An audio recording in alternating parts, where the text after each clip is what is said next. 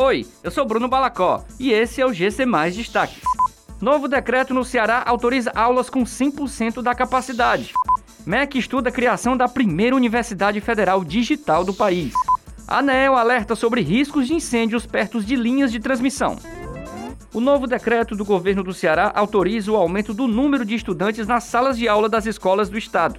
Segundo Camilo Santana, a partir desta segunda-feira, as salas de aula poderão funcionar com 100% da capacidade, ou seja, com o público total de estudantes. O governador destacou ainda que será preciso manter todas as medidas de prevenção contra a Covid-19, como o uso de máscara, respeito ao distanciamento e a disponibilização de álcool em gel. O ministro da Educação planeja criar uma Universidade Federal Digital para, segundo o ministro Milton Ribeiro, ampliar o acesso aos estudantes de todo o país à rede pública federal de ensino.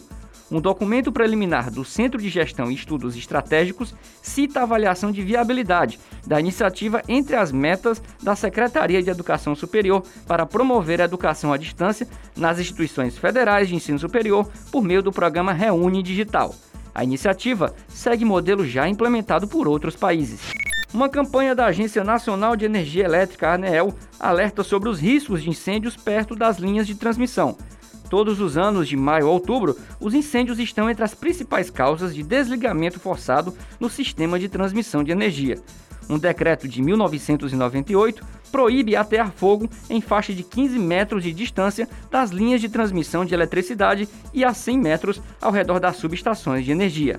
Essas e outras notícias você encontra em gcmais.com.br.